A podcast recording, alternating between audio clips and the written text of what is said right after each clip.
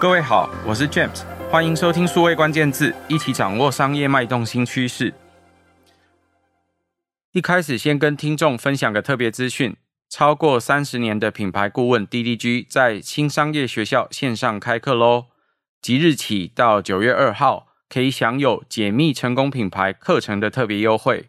首次加入新商业学校，还能享有购课金。想知道更多资讯，请看我们的 show note 吧。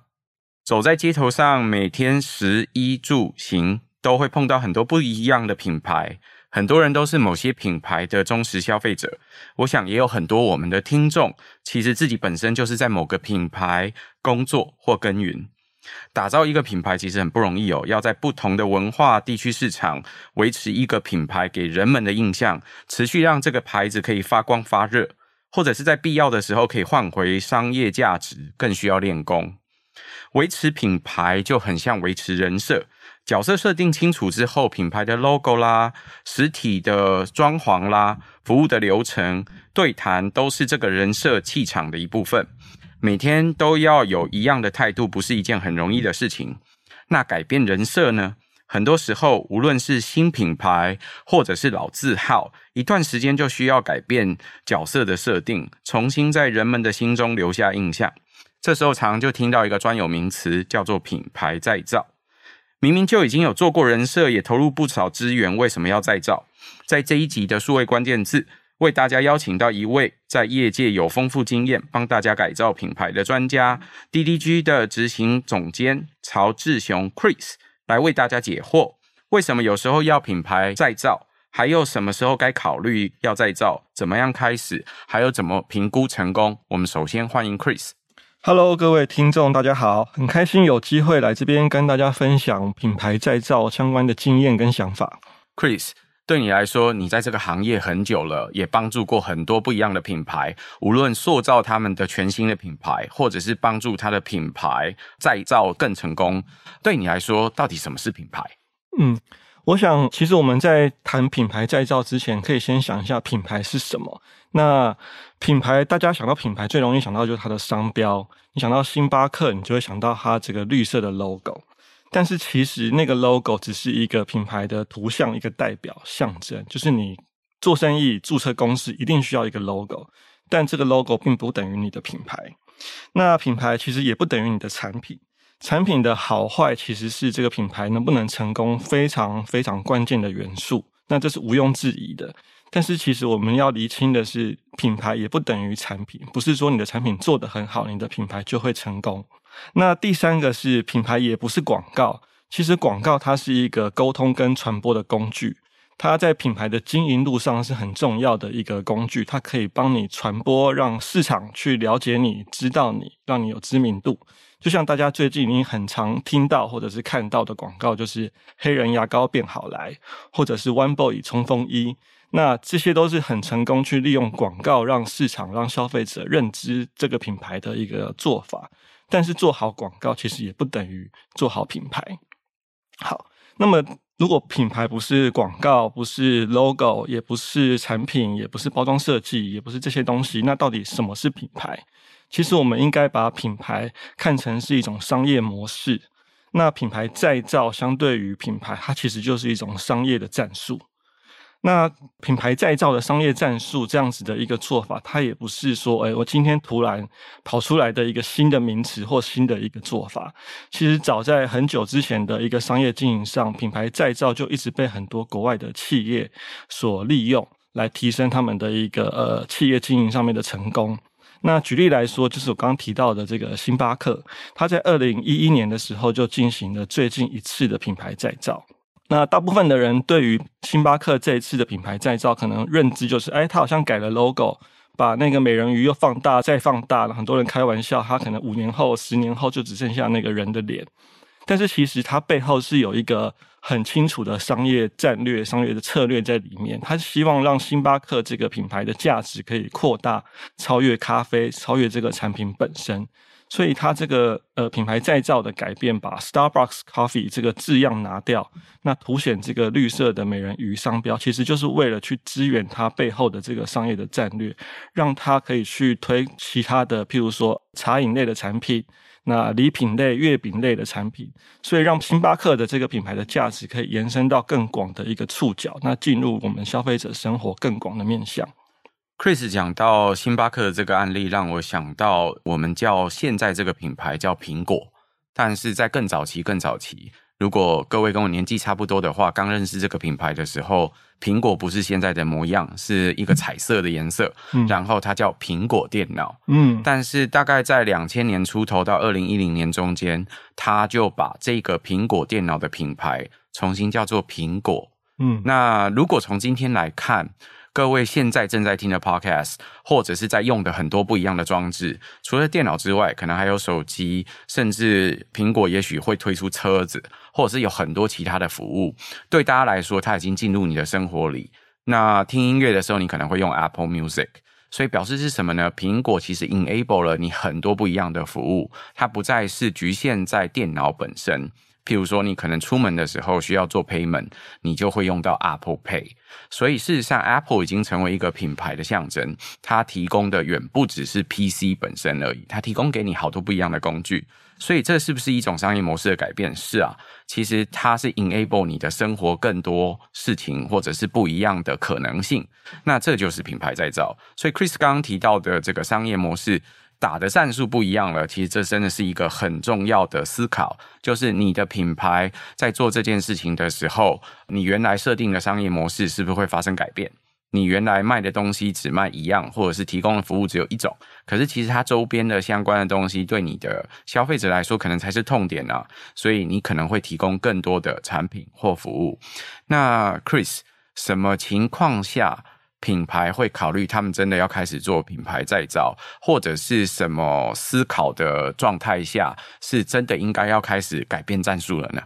好，OK，呃，其实所有的企业在经营上面，它一定随着时间会有面对一些变化，有可能是外部的市场的一些变化，那有可能是内部在经营组织上面的一些变化。那我觉得我可以用几个我们呃服务过的一些案例来跟大家分享，呃，四个。可以进行或者是考虑品牌再造的一个情境或者是时机点。那第一个是我们希望去增强我们品牌在市场上的差异化的时候。那我想举珍煮丹这个例子来跟大家分享。其实珍煮丹他在创立的时候，他是以黑糖珍奶来做他的产品上面的差异化，那也很快帮助他在市场上面有建立一定的特色。再搭配上它的整个装潢风格，有一个匾额的招牌，然后非常有力的书法字，你会感觉哦，真的是跟甄子丹这个功夫啊，或是宝芝林这种，呃，一个非常好的武术的这种联想，很清楚的形象。但是随着这个台湾手摇饮市场一直发展，然后越来越多新的品牌加入，其实这种匾额的中国风的装潢店装也很多品牌用。然后甚至最近网红啊、艺人啊，全部都跳下来开手摇店。所以其实珍煮丹它也面对在产品上面，大家都做黑糖的珍珠奶茶，那大家都有这样类似的装潢风格。那这个差异化应该怎么再加强它？怎么把珍煮丹的特色凸显出来？所以我们在一八年的时候有一个机会，就是跟珍煮丹来进行这样的一个合作跟讨论。那中间我们就去真的去思考、挖掘，从策略性的去帮他找出。珍煮丹有什么样的特色跟优势是跟这个市场上面不一样，那别人没有的，那也找出了就是真实这样的一个概念。那这个真实的概念刚好从他们整个创业的故事，从产品的研发，他们是真的土法炼钢的去研发怎么把黑糖煮到珍珠里面入味这样子的一个过程。其实有很多很真实的故事，不是那种比较虚的刻意包装的一个手法。那我们也希望用这样子的方式，再把真主丹这个品牌的特色凸显出来。那也呼应到它的产品上面，或者是空间上面、包装上面、行销上面，都希望再帮它从真实这件事情找回它的特色。所以大家可以看到，现在真主丹的装潢是很简单的，没有太多的色彩，希望把消费者的注意力留在它的产品上面。那我们也建议它可以加强黑糖上面的一个研发，去凸显它在黑糖上面的这个特色。所以这几年珍珠丹他们自己也推出了，譬如说可以带回家即食的珍珠，或者是黑糖珍珠的礼盒，跟金马联名等等。那有很多这样子的一些呃行销的活动，再去强化市场上面对于珍珠丹跟黑糖这样子的联想。Chris 在讲的时候，我的那个舌头一直在冒水，就是光想到黑糖夏天就把它联想在一起。所以大家有注意到吗？事实上，增强一个差异化，就是让你在脑中持续留下一个好印象。这件事情是品牌真正在人们心目中的其中一个重要的价值。增强差异化是其中一个可作为品牌再造可能可以思考的想法。除了增强差异化，还有哪一些思考？嗯，好。那第二个，我想跟大家分享的是，我们的品牌想要前往新的市场的时候。那这样子的一个案例，我想用奇美实业这家公司来分享。大家想要奇美，应该会想想到奇美包子、奇美电视，或者是台南的奇美博物馆。但各位不知道的，应该是奇美它的本业其实是做塑胶原料的。但就像很多媒体口中的一个隐形冠军，就是奇美实业这家公司，它也面对一个困境，就是它有很好的技术产品，但是形象上面又没办法跟国际一线的品牌竞争。那又会面临可能东南亚或中国一些厂商的价格上面的一个竞争，所以要怎么样透过一个品牌的再造，让国际市场可以看到它的价值，来帮助奇美它可以走进国际市场，去拿到一线品牌的单，这件事情其实也是可以透过品牌再造来去强化的。所以，我们在这个品牌再造的过程中，我们去帮助奇美实业，它把它塑胶原料的这些材料特性。透过视觉的方式、沟通的方式，把它表现出来。那重新以高性能材料来定义它的品牌策略跟形象。那利用各种视觉的方式，让这个奇美可以看起来是更现代，而且把它的产品应用都视觉化。包含它可能在高尔夫球中心的这个橡胶的应用啊，或者是儿童玩具里面，或者是积木上面的一些应用，让它视觉化的时候，可以让国际的市场了解到，哎，原来奇美它的材料可能是符合儿童食品安全的标准，那或者是它在性能上面有特别突出的地方。那我想这样子的一个合作的成果，也很成功的帮助他们去吸引到国际市场的一些合作机会。那。甚至他们最后得到了一个全世界非常知名、最知名的这个乐高品牌的一个合作。那这也是证明说，这一次的合作很成功的来帮助奇美，它可以把它的材料、产品、品牌的一个优势呈现出来。奇美的确是一个非常有意思的案例，嗯、因为你提到奇美包子。奇美的电视或奇美博物馆都是面对一般消费者的品牌，嗯，可是其实奇美不是只有做 B to C，嗯，它还有做 B to B 的服务。大家听众如果知道什么是塑胶的话，听起来都是一个很便宜的产品，然后听起来好像也没有什么技术门槛。其实我们在走访产业的时候就发现，要做很棒的塑胶很难。什么叫很棒的塑胶？你看到很透明的塑胶，或者是很白的塑胶，其实它都要非常纯化的颗粒才可以完成这件事。而且现在的塑料可能还会要求更多。譬如说，要要求环保，满足没有任何呃复杂的重金属的成分的塑胶，其实这必须在整个生产过程还有制造链里面都要做非常多的事，这是一个很难的过程。那为什么要特别讲这个呢？这是 B to B 的一个服务或一个产业，B to B 服务并不是不用做品牌的。那你要怎么样在 B to B 的人们心目中让他记住这件事情，甚至得到全新的合作，让人家愿意相信你，跟你一起开始合作，其实是更难的一件事情。所以重新做品牌再造，有时候在 B to B 里面看到也会有价值。前往新市场就是一个好的方向。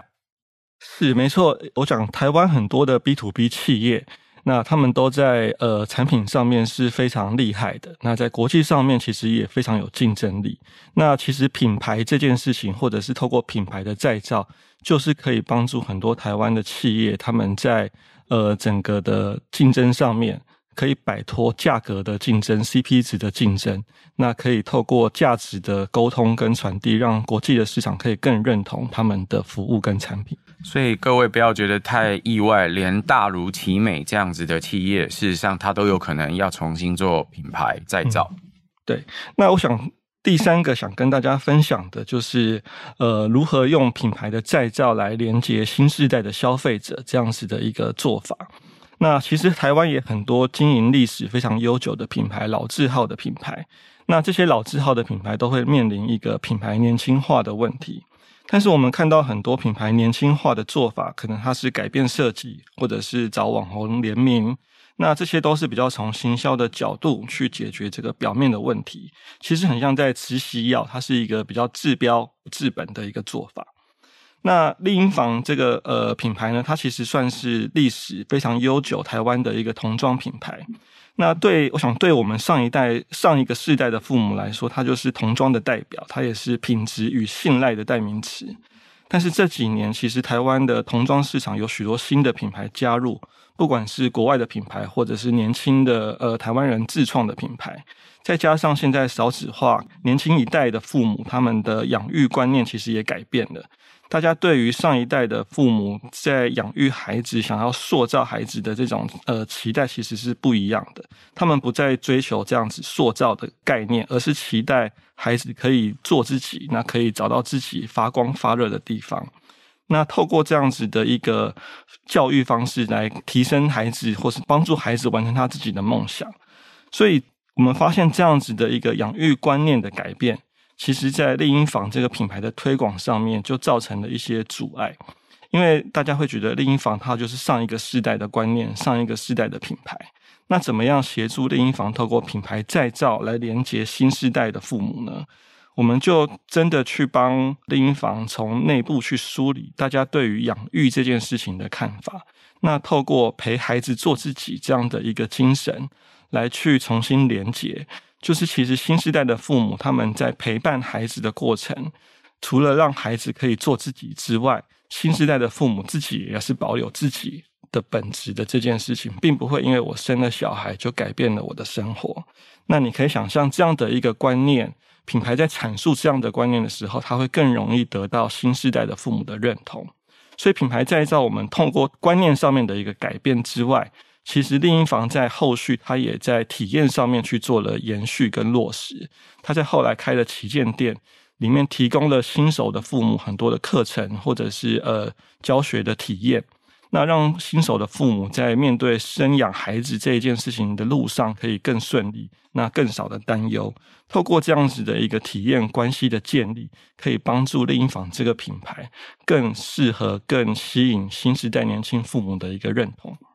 我记得丽婴房应该是一个差不多四十年左右的品牌。嗯、呃，我自己的年纪，我问过我的父母的那个年纪，就是我的小时候。当他们决定生养小孩，开始要买东西的时候，有很多在那个时代可能必备的事情。譬如说，那个时代可能刚开始流行买奶粉来养小孩，或者是呃，可能用一些比较好的童装。呃，那时候在那更之前，可能童装都还不流行。那个时间也开始流行用纸尿布。这个是每一个世代的父母在面对呃生养的时候，他们会面对到很多不一样的流行。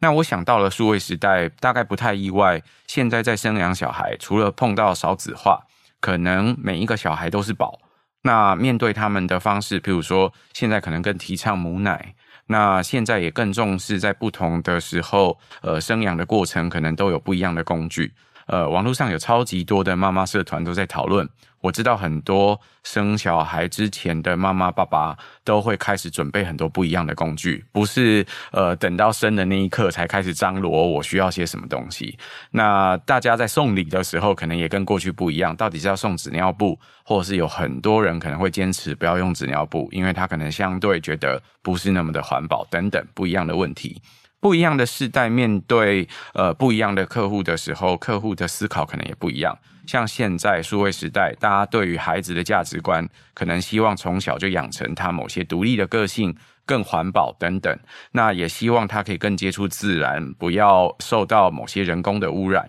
所以，新世代跟旧世代的消费者在面对不一样的产品或服务的时候，他思考或选择的价值有可能不一样。怎么样透过呃一个重新的沟通的方式来连接新时代的消费者，这是另外一个我们在思考品牌再造的时候可能会特别注意的事。是没错，呃，就像 James 刚刚提到的，呃，我想在品牌再造上面，它的呃力量除了沟通上面，我更重要的也是他怎么跟新时代的生活习惯去连接。所以以刚才丽婴房的案例来说，在观念上面去跟新时代的两育观念做连接之外，很重要的是在体验上面，它有落实在行动上。那以品牌的经营来说，我想行动这件事情就是证明你不是说一套做一套，最重要的一个动作。那消费者也可以透过这样子的一个参与，那真正感受到你的品牌再造上面要提出新的一个方向跟你的诉求。Chris，那这里插一个问题是，有时候我们是要连接新一代的消费者，嗯，那会不会因为这样再造，我们就抛弃了或者是遗弃了旧有消费者的沟通呢？嗯。对我们来说，其实品牌的再造这件事情，它并不是说要抛弃传统，或者是摒弃我们所有的过去的历史。那其实对我们来说，历史它并不一定是包袱，它有时候是资产。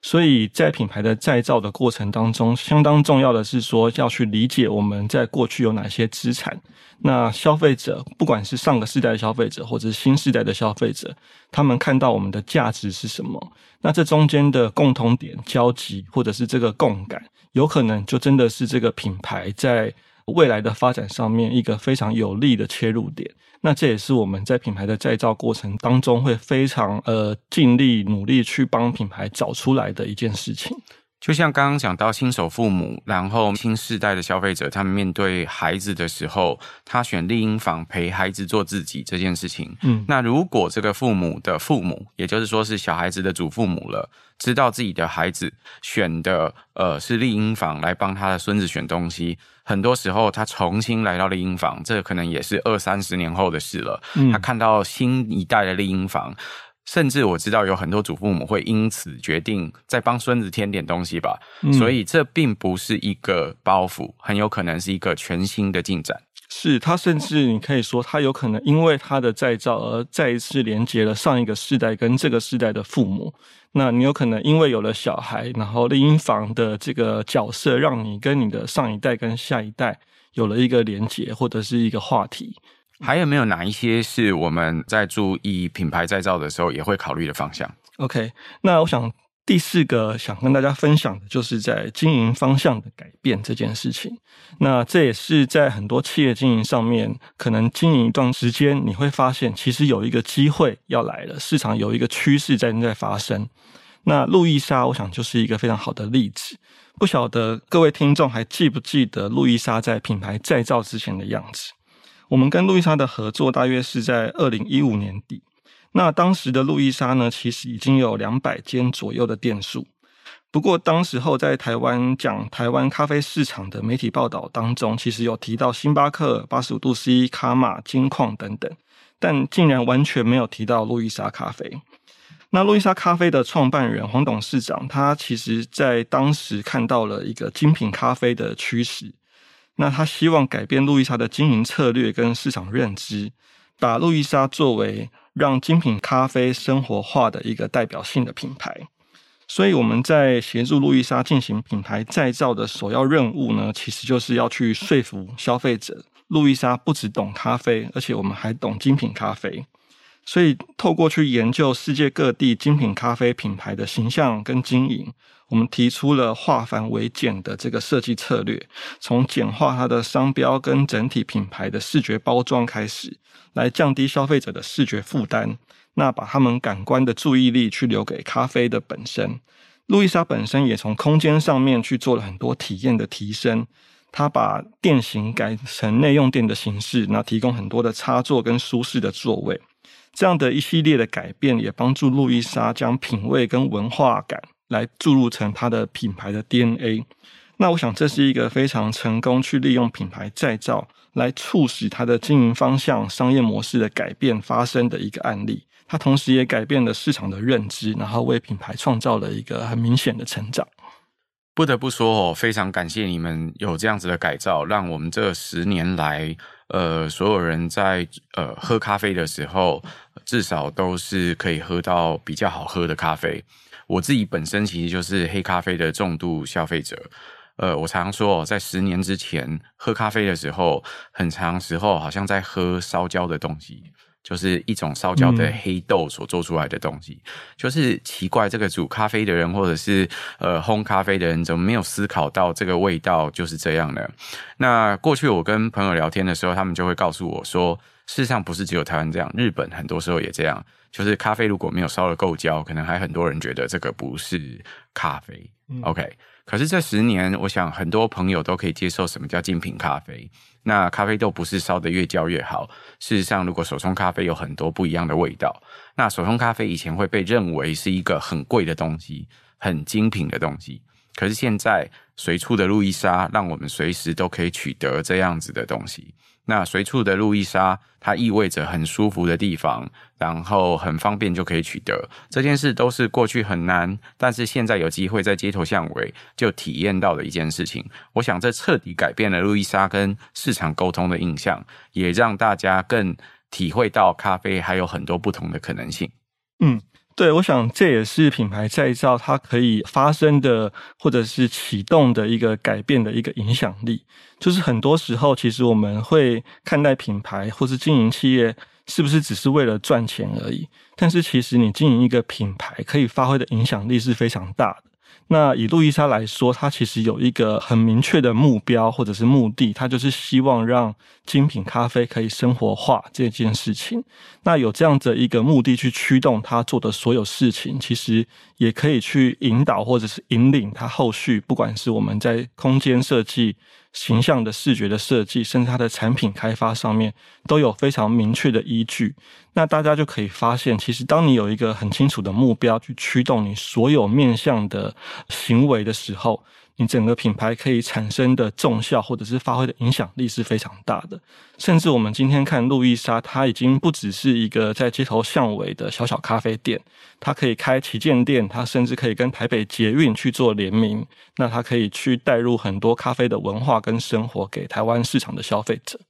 Chris，那你做了这么多不同的品牌再造的案例，你会特别提醒大家，如果在做品牌再造的时候，一定要注意些什么问题？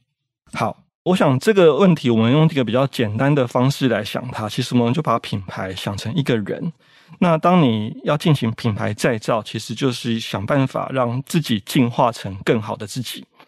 所以，当你要去进化自己，或者是再造品牌的时候，我想第一个要注意的是，我们要清楚我们为什么要再造，我们想要变成什么样的人，你期望自己是变成什么样的样子。那是要更国际化、更有自信，还是你想要吸引某个族群的人？那这件事情，我们就会从品牌的策略去聚焦它。毕竟你怎么样进化，都不可能进化成一个不是你的样子。就像你今天去整形，整出来是一个完全不像你的人，你的朋友也会觉得很奇怪，也会觉得你是不自然、不真实的。所以，其实，在做品牌再造之前，最重要的是我们去认识自己的优势跟特色，或者甚至自己的一些缺点。那在这个进化的过程，怎么样将优势可以放大，那去达成我们想要达成的目标？这两者之间的连接，在品牌再造上面就是最关键，能够帮助我们可以变成更好的自己，而且是更真实的自己。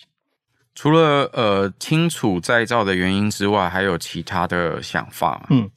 那第二个的话，就是在沟通跟设计上面的更新。在你确定了自己的目标跟想变成的样子的时候，当然你就要需要执行它。所以设计跟沟通的更新，就是去执行这个改变。那同时让外外界、让市场可以注意到你的改变的一个非常重要的一个环节。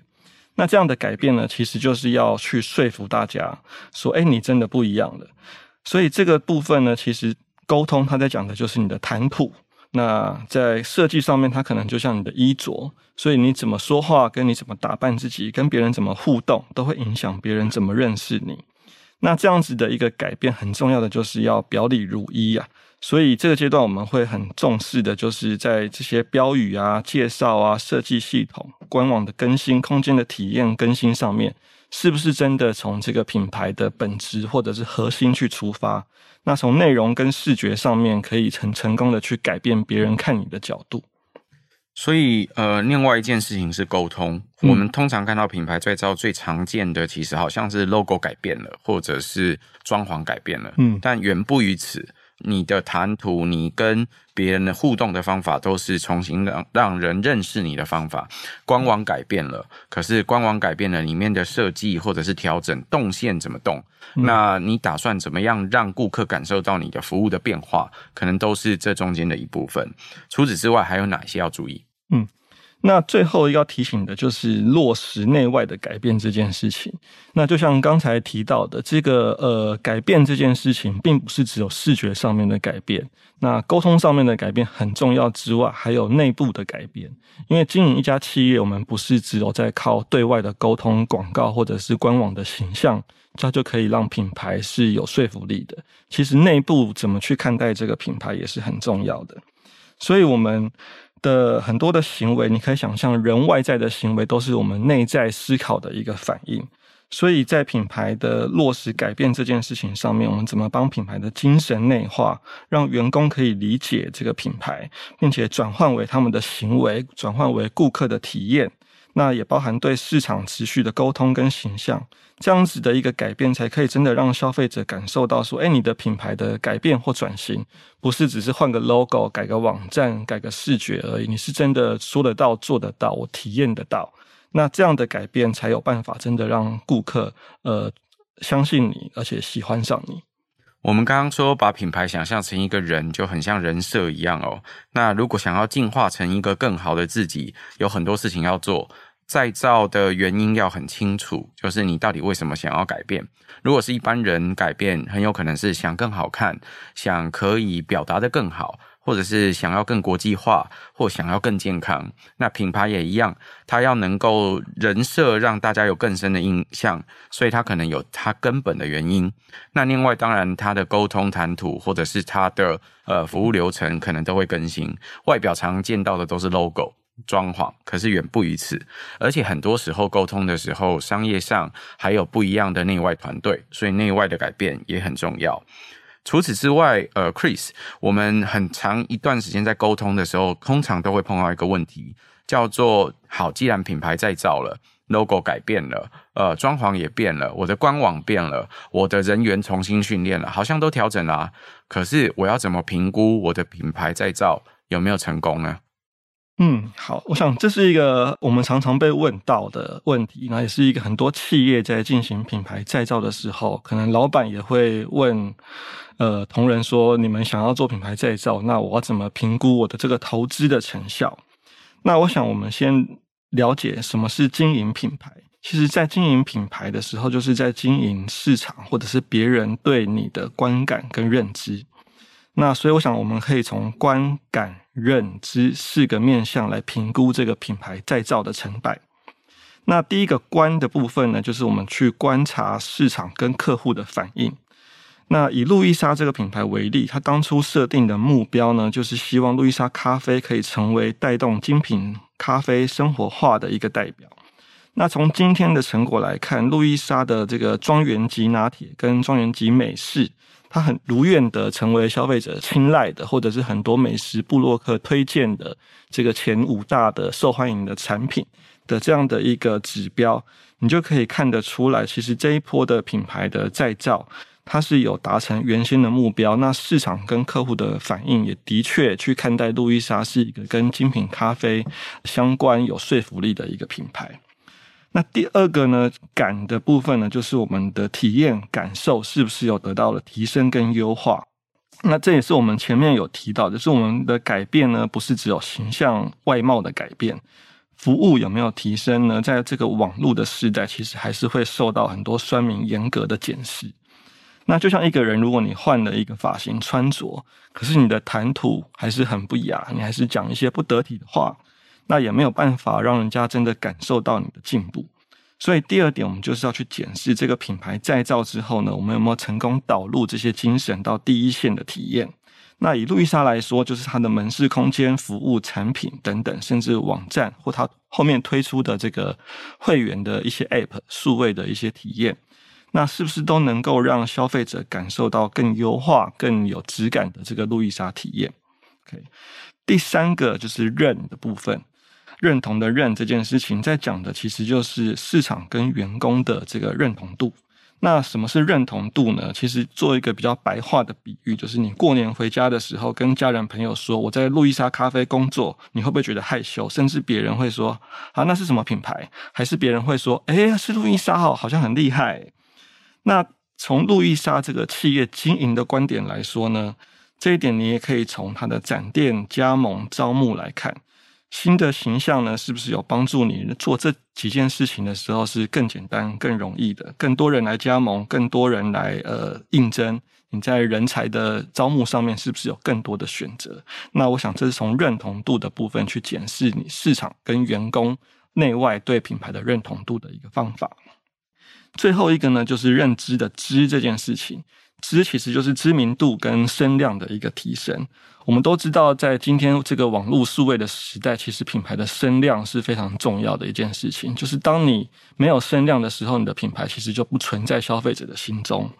所以，我们也可以去看品牌再造后的路易莎，它的不止网络上面的声量，很多的评论是很高的。那它的店数甚至成长，且超越了星巴克。那也开启了很多咖啡相关事业的一些延伸，不管是新的品牌或者新的合作机会，甚至最近跟台北市政府、台北捷运的这个联名门市等等，它都让这个品牌的知名度跟声量、能见度跟消费者的这个认知是有大幅度的一个提升跟成长。那也证明说，这一次的路易莎咖啡的品牌再造，经过这呃五六年的下来，它是一个非常成功的一个案例跟品牌再造的成果。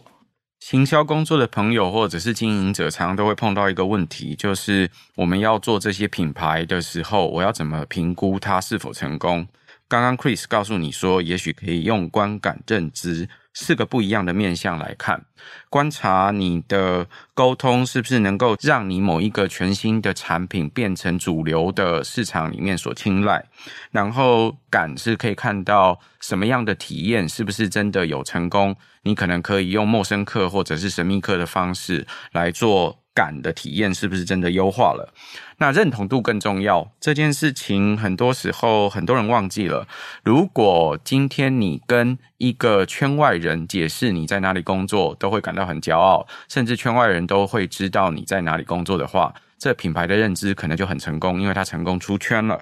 最后一件事情是知名度的提升，是不是它能够很容易跟其他的品牌或其他的单位做合作？这不见得是很容易的，或者是在联想的时候，是不是很快就可以想到这个品牌？我想这四个部分都是其实有一些量化或直化的数据可以参考。今天 Chris 帮我们分享了品牌再造要思考些什么。他告诉我们，其实品牌做这件事的时候，它可能是一种商业模式，再造其实是一种商业的战术。他也告诉我们，什么情况之下要考虑品牌再造，除了增强差异化，可能也要在前进市场的时候要考虑。那连接新世代的消费者，或者是改变经营方向，这四个关键，在差异化的时候，他建议大家要注意，你到底为什么要做品牌再造？另外就是你更新了你的沟通，或者是设计了没？落实内外部的改变，这点也是很重要的。评估是否成功，可以靠观感认知四个项目。今天非常感谢 Chris 帮我们的分享，谢谢 James，谢谢各位听众。各位听众又有福啦！DDG 在线上开课喽，结合他们三十年的品牌顾问经验，高含金量的知识首次公开。除了刚才提到的品牌再造，还展开了经营品牌的七大关键行动与数十个实战案例分享。一百二十分钟，十二个单元，解密成功品牌的策略心法，协助你轻松掌握要领，运用在职场工作中。现在就上网搜寻新商业学校解密成功品牌。也谢谢各位在线上的收听，如果可能，请帮我们转发、宣传或点赞。我们下周再会，拜拜，拜拜。